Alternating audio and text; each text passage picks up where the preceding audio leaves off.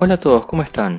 Mi nombre es Pablo y bienvenido a otro capítulo más de nuestro programa Matecocido Administrativo del podcast Hard Work and Coffee. A veces pasa que las empresas prefieren que parte de su personal solucione ciertos problemas antes que llamar y pagar un técnico para que se la solucione. No es mi caso, pero en términos de producción, por ejemplo, sería se tiene la línea de producción por problemas en una de las cintas, entre que avisan, llaman a algún técnico, evalúan el presupuesto, lo prueban, van a la empresa, mueven dos tuercas y comienza a funcionar y nos cobran mil pesos por el trabajo. A todo esto hubo una pérdida de tiempo y trabajadores libres por X tiempo. La solución más fácil sería encontrar un empleado que sepa arreglarlo y solucionar el problema en minutos. La empresa no solo se ahorró X tiempo por la producción parada, sino que también se ahorraron de pagarle a un técnico. Más o menos es lo que me pasa a mí. Hoy hablaré un poco sobre mí, pero como trabajador administrativo multirubro. Comencemos.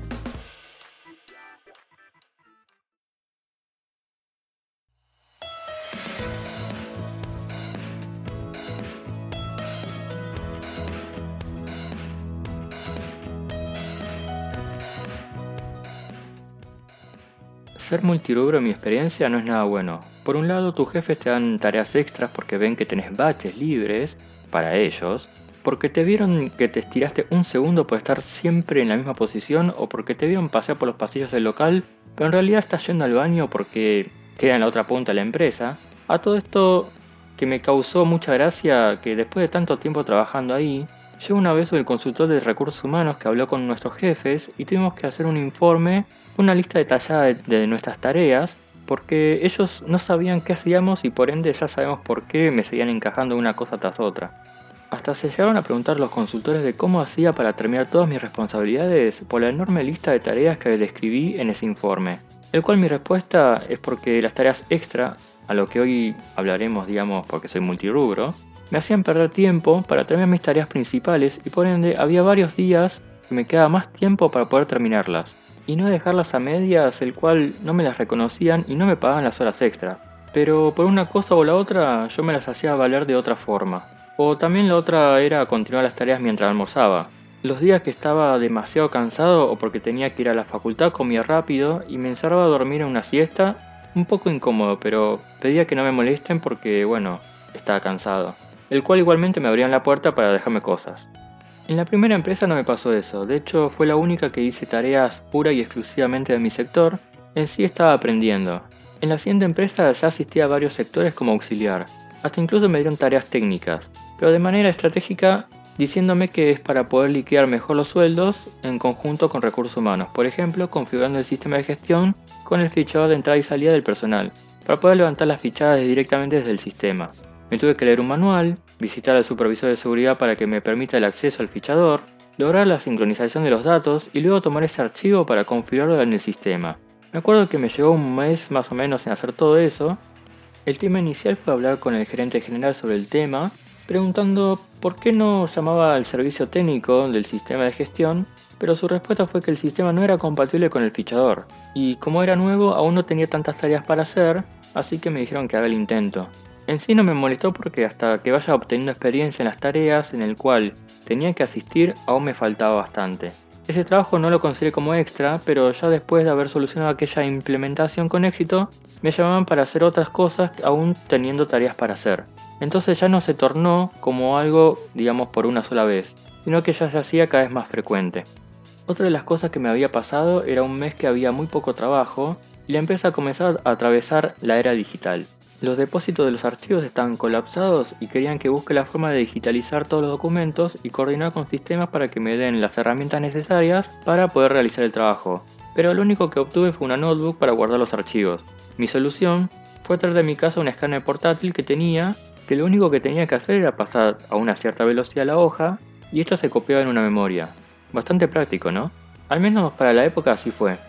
En sí, esto lo tomé parte de mi tarea y en sí yo tenía que archivar los documentos que utilizo y a fin de mes sacarlos de los videogratos para ponerlos en carátula y llevarlos al depósito para archivar.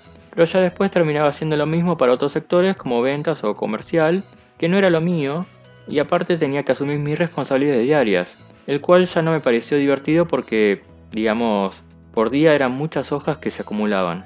Después en otras empresas me han tocado ser técnico de cualquier cosa. Por ejemplo, Cuando había ingresado, como vieron que por lo menos en lo que era mi sector administrativo, cuando no funcionaba la impresora y lo podía solucionar, digamos yo, porque claramente necesito imprimir y antes que perder tiempo en llamar a un técnico por un atasco de una hoja, lo hacía yo. Pero no siempre eso era muy bueno. En parte al principio me había puesto contento porque me ofrecieron hacer ese trabajo con un plus económico, que en esa época eran 300 pesos por mes, pero bueno, no era mucho. Si bien en ese momento la empresa era chiquita, más adelante fue creciendo y pasaron a ser una pyme. Los sueldos fueron aumentando al pasar el tiempo, menos por supuesto mi plus por ser técnico. Incluso hasta el último día en esa empresa me mantuvieron el importe de ese plus y fue una vez sola que pedí un aumento de sueldo y ojo, no pedí mucho. En realidad fue re poco. Me citó el gerente general y otro de mis jefes que estaban en su misma altura. Yo te recomiendo que lo pienses un poco más. No puedes pedir un aumento de sueldo con las condiciones que estamos y si no te gusta, sabes que tenés ahí la puerta. ¿Ustedes qué piensan sobre eso? Casi que me quería echar por pedir una miseria de aumento de sueldo. Pero el de recursos humanos me dio una respuesta luego de una semana y me dijo, te vamos a dar ese aumento que pediste a cambio de que hagas esto y estas tareas y si no lo aceptás, de todas formas te lo íbamos a dar. Claro, me las ibas a dar sin el incentivo económico y aparte no me estás dando ningún aumento que te pedí.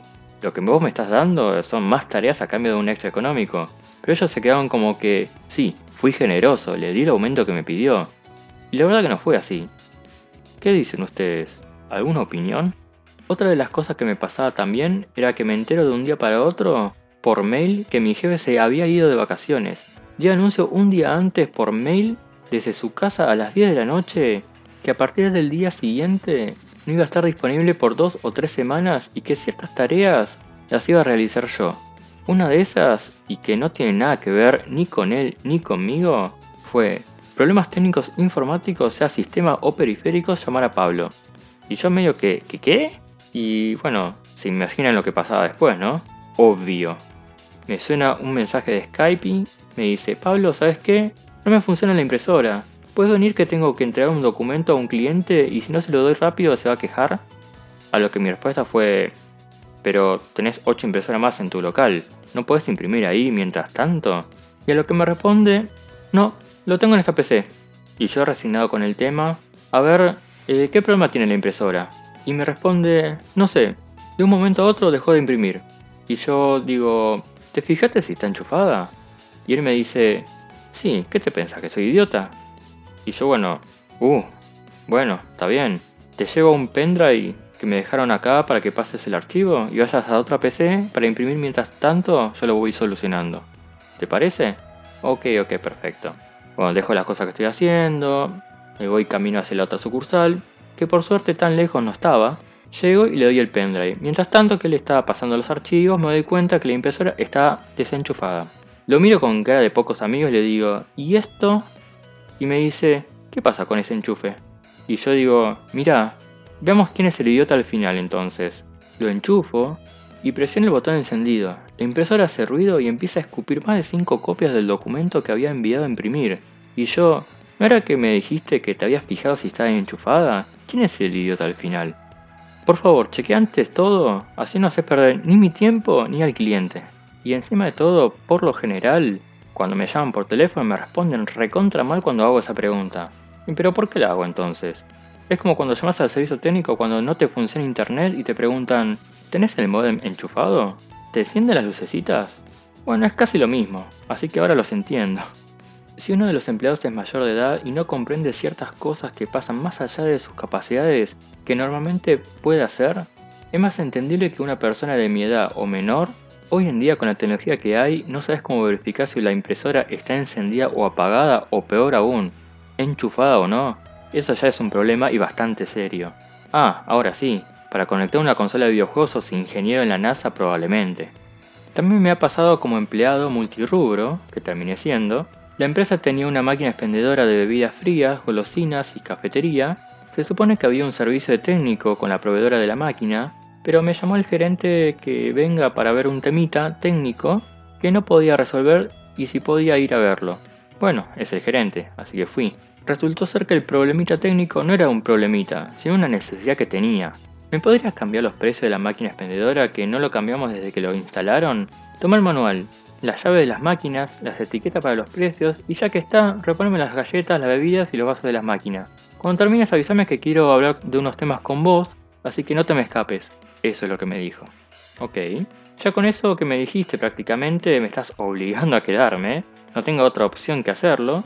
Y como siempre pasaba, a fin de mes con todas las entregas que tenía que hacer y justo se le ocurrió esa fecha y tampoco es que me habló sobre lo que quería decirme mientras intentaba arreglar, digamos, el tema de la máquina.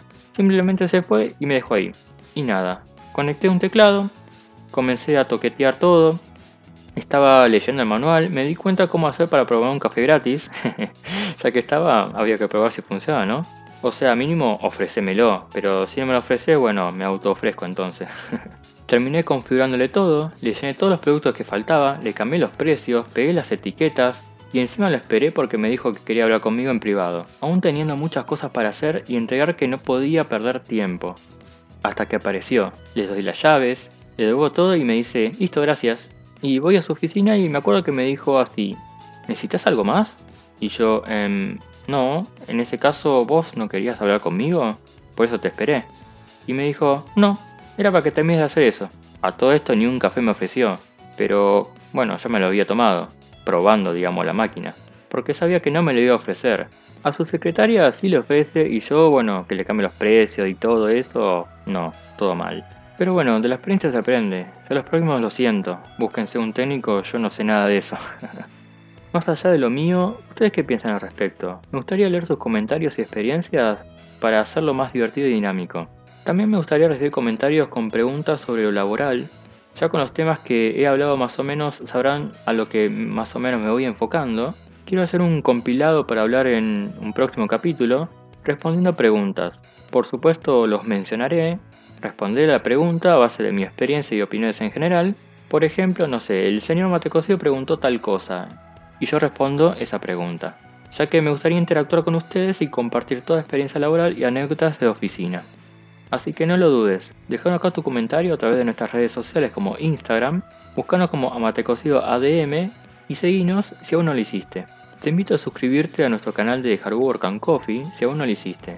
Estamos en YouTube, en eBooks, Spotify y en Anchor. Podrás escuchar todos los programas que tenemos para vos. Gracias por escucharnos y nos vemos en el próximo capítulo.